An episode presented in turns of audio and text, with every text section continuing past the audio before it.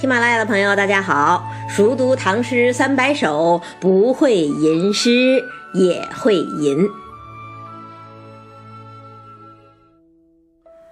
春天呢，真是一个让人诗兴大发的季节。上一期呢，跟大家分享了杜甫的《春雨》，这一期呀，就该跟大家聊一聊李白的《春风》了。古代的中国人其实特别多情善感，无论是春雨还是春风，最后其实都会引起人的春思。所以今天呢，咱们就来听听李白的《春思》。烟草如碧丝，秦桑低绿枝。当君怀归日，是妾断肠时。春风不相识，何事入罗帷？大家听，这是在替谁说话呢？这是在替一个思妇说话呢。所谓思妇啊，就是怀念外出丈夫的妇女。中国古代呢，一向是男主外，女主内，丈夫在外面或者服役，或者经商，或者求学，或者做官儿，而妻子呢，通常在家留守，纺纱织布，操持家计。所以呀，游子思乡，女子思夫，这都是诗歌永恒的主题。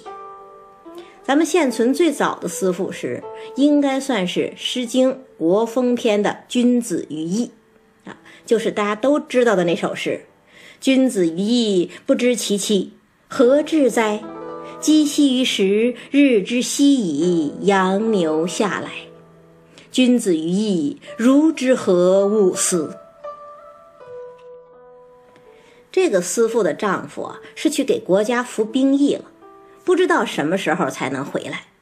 那留在家中的妻子最思念他的时候是什么时候啊？就是薄暮冥冥、炊烟袅袅的时候啊，那时候鸡都上架了，羊和牛也都从山坡上走下来了，在外面劳作一天的男子汉们也都回家吃晚饭了。于是呢，这个妇女就想了：我的丈夫啊，你什么时候才能回家呢？这首诗写的非常的淳朴自然，感人至深。所以是思妇诗中的第一个精品。那先秦是思妇诗的一个高峰，第二个高峰就到唐朝了。咱们之前也说过，大诗人李白呀是有一颗孩子一样纯净的心，所以他不光替自己说话，写“天生我材必有用”，他也替弱女子说话，写好多情真意切的思妇诗。之前和大家分享过的《长干行》，其实就是一首思妇诗。你看那首诗写的既纯净又炽烈，就好像山间的一股清泉一样。那这首《春思》呢，同样是思妇诗，它又好在哪里呢？我觉得它既美丽又温柔，还坚定。为什么这么说？先看前两句：“烟草如碧丝，秦桑。”低绿枝，烟蒂的春草才露出头来，还像丝绒一样柔软纤细呢。而三秦呢，桑树早已是郁郁葱葱，浓绿的叶子呀，把青青的枝条都给压弯了。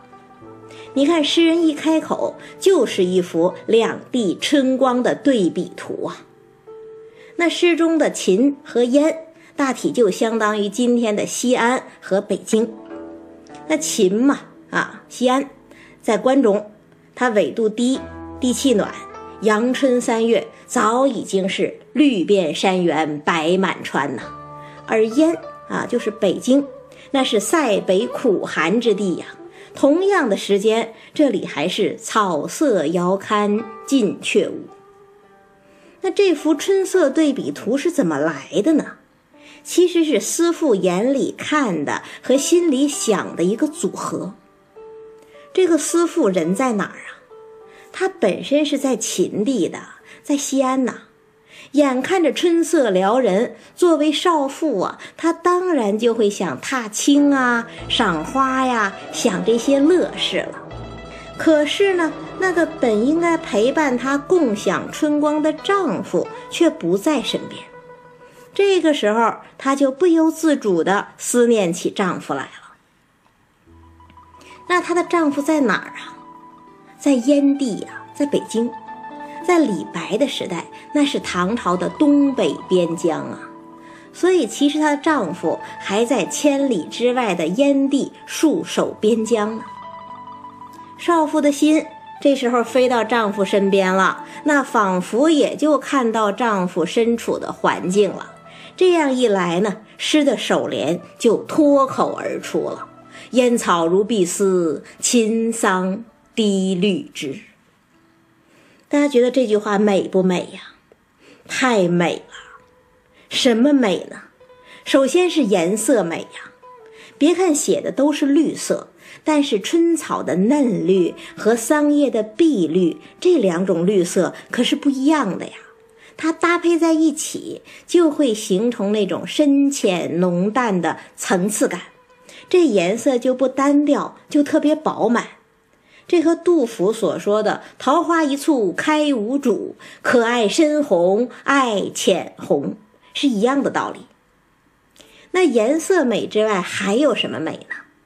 其次是触感美呀，你看烟草是软的嘛，像丝绒一样啊，而秦桑呢，虽然被叶子压弯了枝条，但是枝条毕竟是枝条啊，它还是能够承载起叶子的分量啊。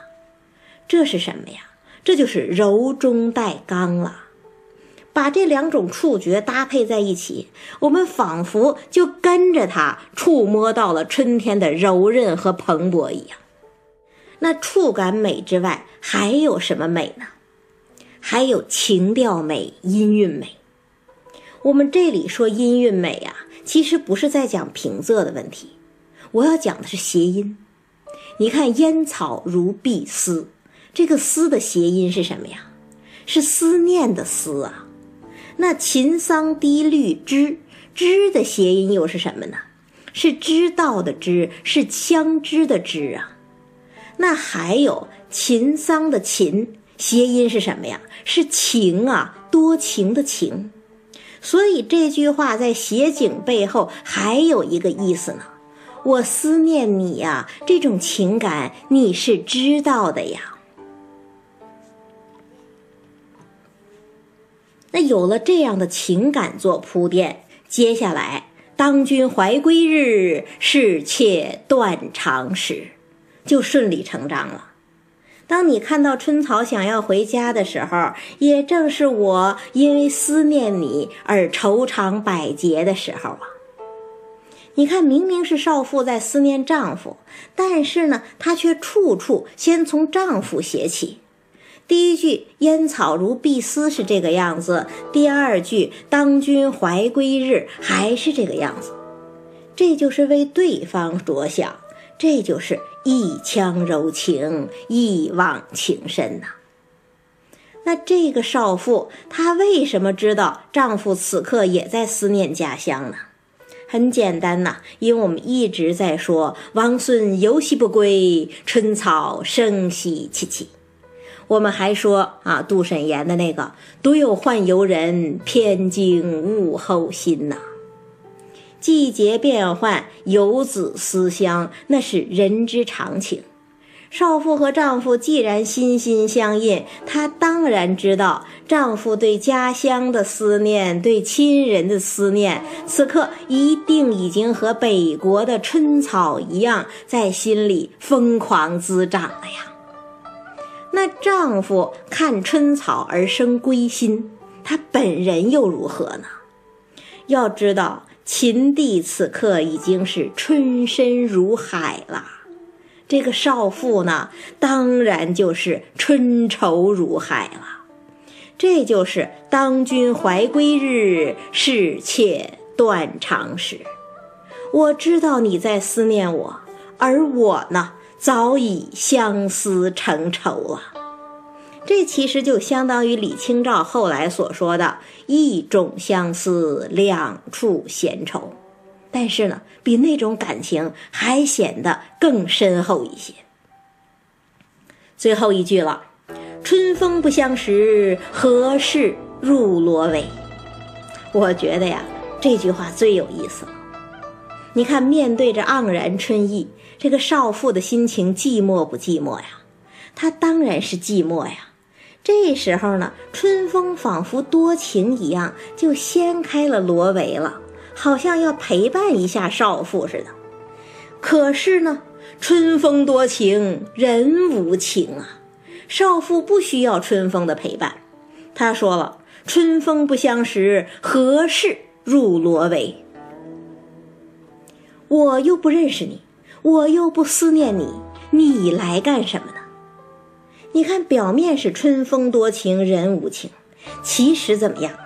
其实恰恰是春风无情，人多情啊！是少妇在心里头把春风给拟人化了。你这春风，你难道是在撩拨我的春似吗？不可能。我虽然多情，但也深情，也专情。我的感情只能属于我的丈夫，这是何等坚定的表达呀！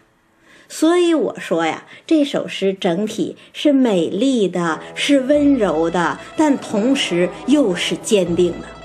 不仅仅有色彩美、情感美，更有精神美。这就是传统中国女性的情操。李白作为一个伟大的诗人呐，把这种情操给把握的非常准确。那说到这里呢，最后我还想再提一下汉乐府的名篇《陌上桑》。我总觉得李白这首诗的情感来源，恰恰就是《陌上桑》。你看诗中的思妇，其实是不是就很像这个《陌上桑》里的秦罗浮啊？诗中不识趣的春风，是不是很像《陌上桑》里受尽罗敷嘲弄的那个使君呢？而诗里的丈夫，是不是也和《陌上桑》里的丈夫一样，都有一点虚拟化，主要是为了陪衬女主人公的美丽和坚强啊？我这样想，不知道各位听众以为然否？